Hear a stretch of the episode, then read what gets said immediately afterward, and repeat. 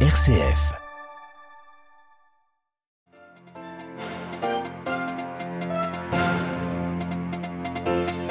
Le cœur pastoral de Jésus, l'invitation du pape François ce matin lors de l'audience générale. L'évêque de Rome a proposé une deuxième catéchèse sur euh, la passion de l'évangélisation.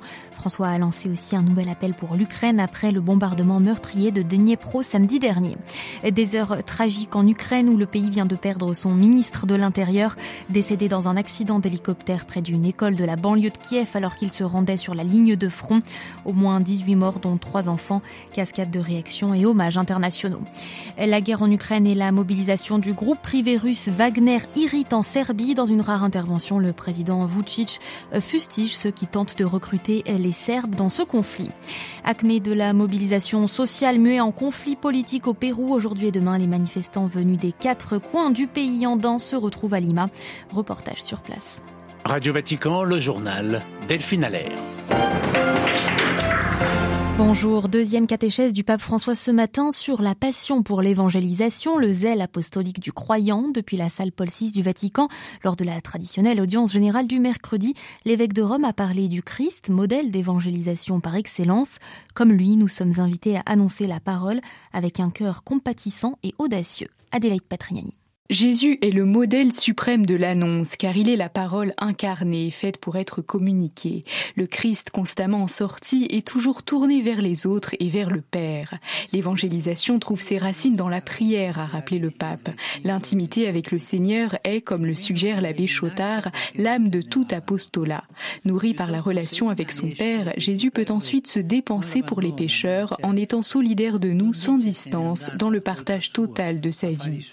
François indiquer spécialement la figure du Christ bon pasteur, car l'action de l'Église est le plus souvent dite pastorale. Le bon pasteur est profondément lié à ses brebis. Soffre, sì.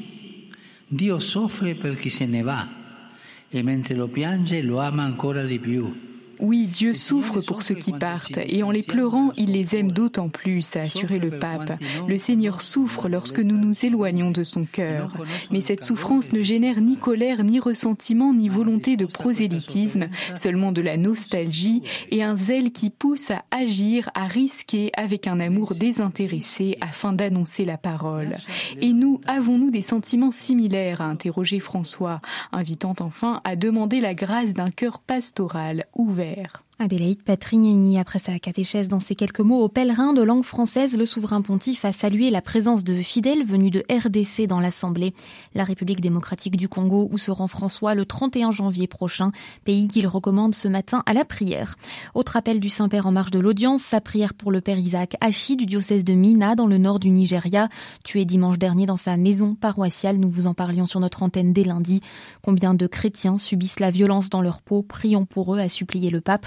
Entretien avec l'évêque du diocèse de Mina à lire sur vaticannews.va. François ce mercredi s'est aussi une nouvelle fois tourné vers l'Ukraine, évoquant le bombardement le week-end dernier de Dniepro. Le pape déclare ne pouvoir y rester indifférent. Il fait sienne la douleur déchirante des familles, ajoutant que les images et témoignages de cet épisode tragique sont un appel fort à toutes les consciences. Ces bombes sur un immeuble résidentiel ont fait au moins 45 morts selon un dernier bilan. Autre tragique coup dur pour les Ukrainiens ce matin, un hélicoptère s'est écrasé près d'une école maternelle en périphérie de Kiev. Le bilan est lourd, 16 personnes tuées, 30 autres blessés, dont 12 enfants. Parmi les victimes, Olivier Bonnel, le ministre ukrainien de l'Intérieur. Oui, Denis Monastriski, mais aussi deux de ses adjoints se trouvaient à bord de l'appareil qui appartenait au service d'État pour les situations d'urgence, un service piloté par le ministère de l'Intérieur. L'hélicoptère faisait des cercles en feu avant de venir dans notre direction, a raconté une habitante de Brovary, cette ville de 100 000 habitants où s'est déroulé le drame. On ignore encore ces circonstances exactes, mais outre le bilan humain, c'est un coup au moral des Ukrainiens. Deux jours après la frappe de missiles russes dont vous avez parlé sur Dnipro qui a fait 45 morts, le président Zelensky a évoqué une terrible tragédie, un matin noir. L'hélicoptère s'est écrasé sur le périmètre d'un jardin d'enfants et a provoqué un incendie après sa chute. Le but de ce vol était de se rendre sur l'un des points chauds où se déroulent les combats, expliquait le chef du cabinet présidentiel à Kiev. La mort du ministre a suscité de nombreuses réactions de la part des pays alliés de l'Ukraine. Emmanuel Macron s'est dit attristé par la mort tragique de Denis Monastreski. Son homologue français Gérald Darmanin évoque une grande tristesse. Il était un grand ami de l'Union européenne et réagit pour sa part Charles Michel, le président du Conseil européen. Merci Olivier Bonnel et Berlin propose son aide dans l'enquête sur ce crash. Aucun dialogue avec le président ukrainien, la ligne de Moscou ce matin en conférence de presse par le ministre russe des Affaires étrangères. Sergei Lavrov se dit prêt à étudier des propositions venues des Occidentaux mais exclut celles de Kiev.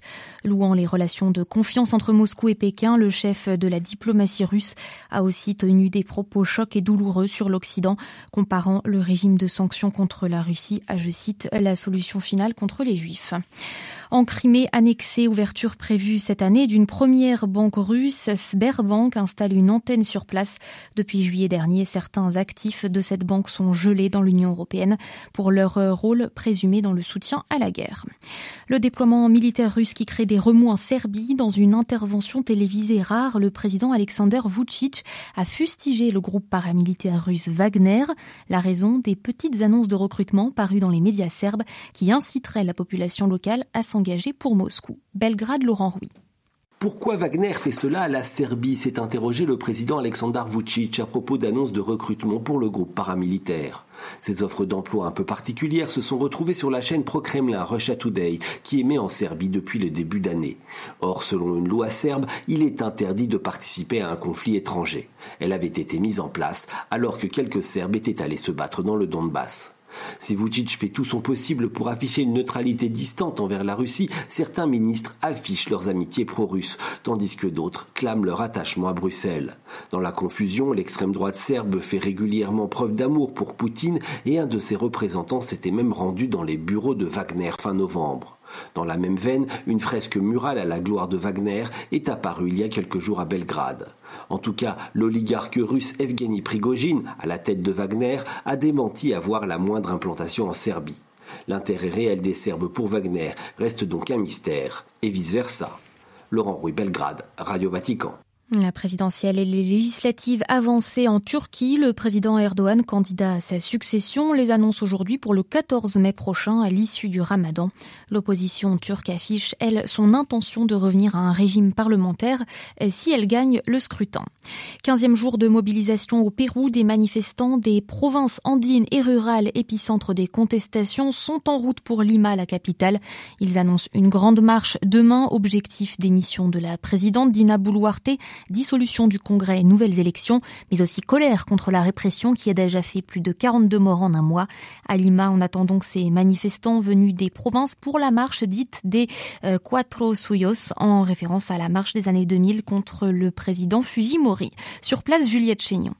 Ils sont plusieurs centaines à défiler dans les rues de Lima. Dans le centre, les policiers bloquent l'accès à plusieurs places habituellement utilisées comme point de rassemblement. Quelques affrontements. Plusieurs dizaines de manifestants venus de l'intérieur du pays, comme Roni Garagundo, sont déjà sur place. Ce sont les provinciaux qui luttent. On est obligé de venir de loin jusque dans la capitale, car c'est ici qu'il y a le palais du gouvernement et le congrès qui doivent fermer. Et on veut un changement de constitution. Celle-ci ne défend pas les intérêts du peuple. Roni loge chez des amis. Il mange l'assiette de riz offerte par des manifestants de Lima. Sur la route, les convois reçoivent aussi de l'eau et de la nourriture et des cagnottes ont été créées. Comme vous voyez, cette eau, ces gâteaux, cette boîte de thon sont payés par le peuple. Le voyage peut être très long, 1300 km de Puno à Lima par exemple, 26 heures pour venir d'Arequipa, raconte Felipe Dominguez, leader syndical. Il y a des contrôles de police sur la route. Pour le moment, on est 45, mais des centaines de camarades vont venir. Nous avons déjà manifesté dans nos villes. Nous venons maintenant à Lima, pacifiquement. Une grande marche est annoncée jeudi, mais difficile pour le moment d'en prévoir l'ampleur. De son côté, la présidente Dina Boluarte le répète, sa démission et une nouvelle constitution sont des demandes impossibles d'après elle. À Lima, Juliette Chénion pour Radio Vatican. Au Pakistan, l'ex-premier ministre Imran Khan poursuit ses efforts pour forcer la tenue d'élections anticipées. Son parti a dissous aujourd'hui une deuxième assemblée provinciale. La première a eu lieu samedi dans le Punjab. Les élections législatives doivent avoir lieu d'ici la mi-octobre au plus tard dans le pays. Le gouvernement du premier ministre en poste, Shehbaz Sharif, fait tout pour qu'elle n'ait pas lieu plus tôt. Il espère d'ici là redresser l'économie et sa popularité chancelante. Ainsi s'achève ce journal. Merci de votre écoute et fidélité à notre antenne. L'actualité du pape, du Saint-Siège et du monde revient à 18h, présenté par Olivier Bonnel. Passez une très belle journée.